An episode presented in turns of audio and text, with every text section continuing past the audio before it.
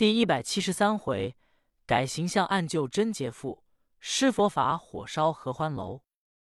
话说济公禅师来到郑雄家中，背着一个包袱，打开一看，是五身衣裳，有青布英灵帽、青布靠衫、皮挺带，薄底油脑窄腰快靴，连裤子腿带袜子全有，整整五份。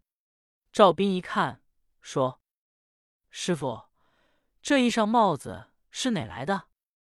和尚说：“我偷来的。”书中交代，还是真偷来的，这话不假。原来仁和县有一位班头，姓焦，在钱塘关外住，家里就是一个妻子孙氏住着，独院独门，三间北房，一间茅楼。素常孙氏就不正经，常与人私通，交头出去办案去了。仁和县衙门中散役，都常到焦头家里去，跟孙氏不清楚。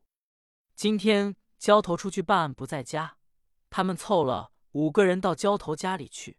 孙氏一见，说：“众位兄弟哥哥来了。”大众说：“来了。”这个打酒，那个买菜，众人喝起来了，乱说乱闹乱玩笑。喝完了酒，五个人说：“焦大嫂子。”我们都不走了。今天焦大哥不回来，咱们凑一夜。孙氏说：“不走就不走了，你们都住下吧。”这五个人都欢天喜地，也有点醉了，全把衣裳脱了。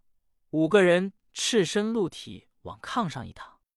众人刚躺下来，就听外面叫门说：“开门来。”孙氏一听，说：“可了不得了。”我男人回来了，这五个人吓得三魂皆冒，说：“这可怎么办？”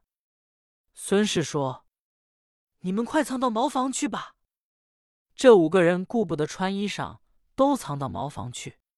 孙氏赶紧把五人的衣服、帽子、靴子、裤子、袋子捡到一处，用包袱包起来，那才出来开门。把门开开一瞧，并没有人。孙氏心中纳闷。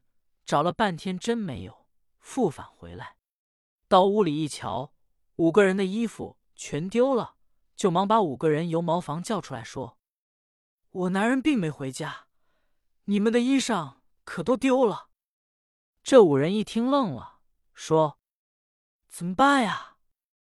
孙氏说：“你们快走吧，要等天亮，这怎么走？”五个人无法，跑了出来。溜着墙根走，怕碰见熟人。偏巧有过路人打着灯笼，这五个人越溜墙根，人家越要照照。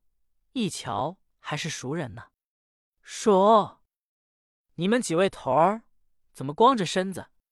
赶是输了？”五个人说：“不是，我们洗澡去，刚脱了衣裳，澡堂子着了火，我们吓得跑出来了。”这人说。哪个澡堂子着火？怎么没听见打锣啊？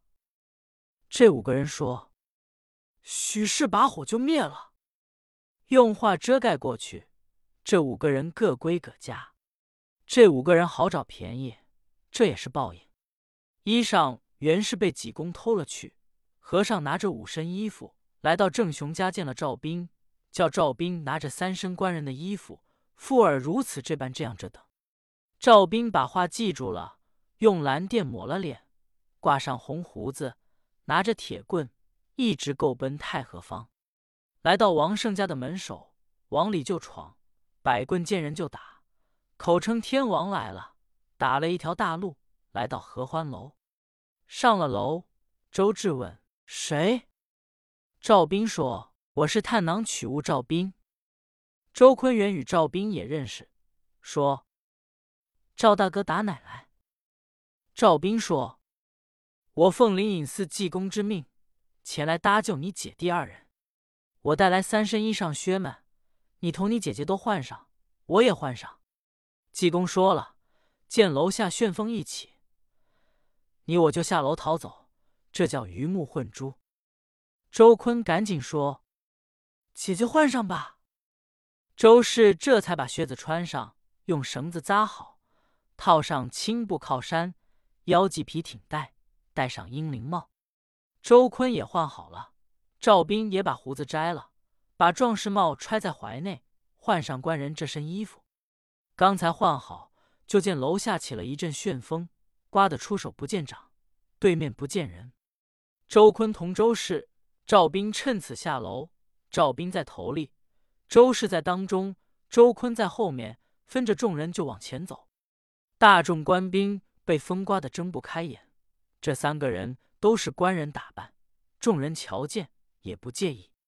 本来官人太多了，各衙门的全有，谁能准认得谁？再说刮风刮的也顾不得睁眼。三个人闯出众官，不敢奔前面走，奔后面花园子角门，把门开开，出了角门。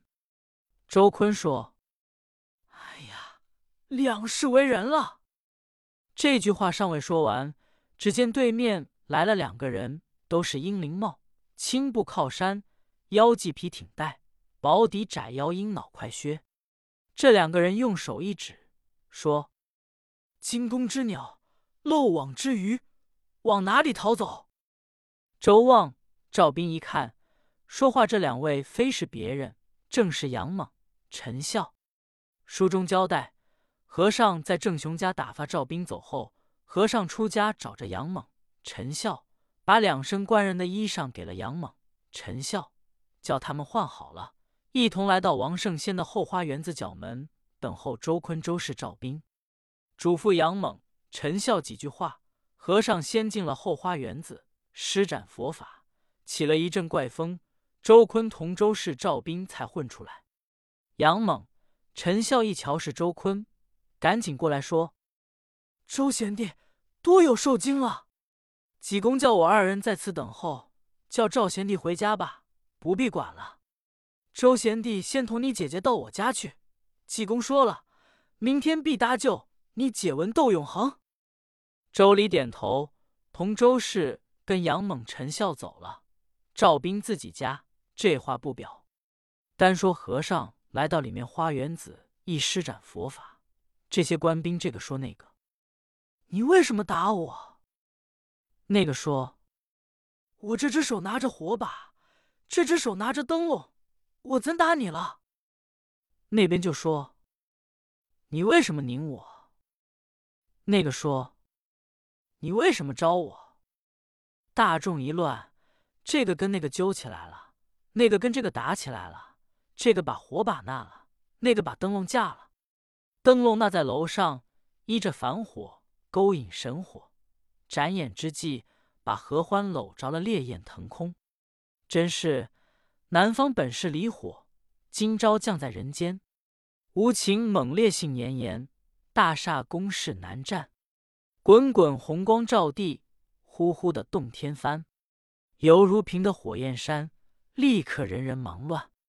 王胜先一瞧火起来了，急得直跺脚，疑惑把太岁、天王。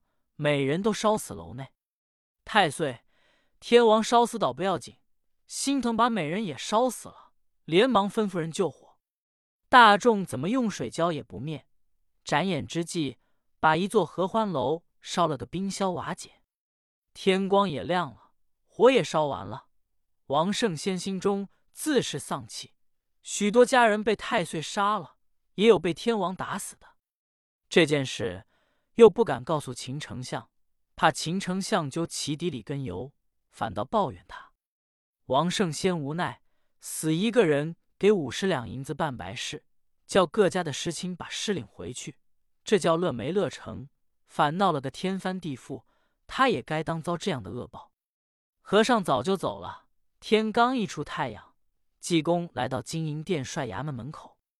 衙门对过有一座小酒铺，刚挑开火。有几位喝酒的，都是做小买卖的，一早出来赶事；也有卖菜的，也有这卖药货的，都在酒铺来喝酒。和尚掀帘子进去，内中有认识的，说：“济公这么早打哪来啊？”那个说：“圣僧这边喝酒。”和尚说：“众位别让，我和尚今天心里富，我等着见刑庭大人。”非得打官司不可。众人说：“济公，你老人家一个出家人，跟谁打官司啊？”和尚说：“别提了，昨天我们庙里应了一家佛事，应的是七。”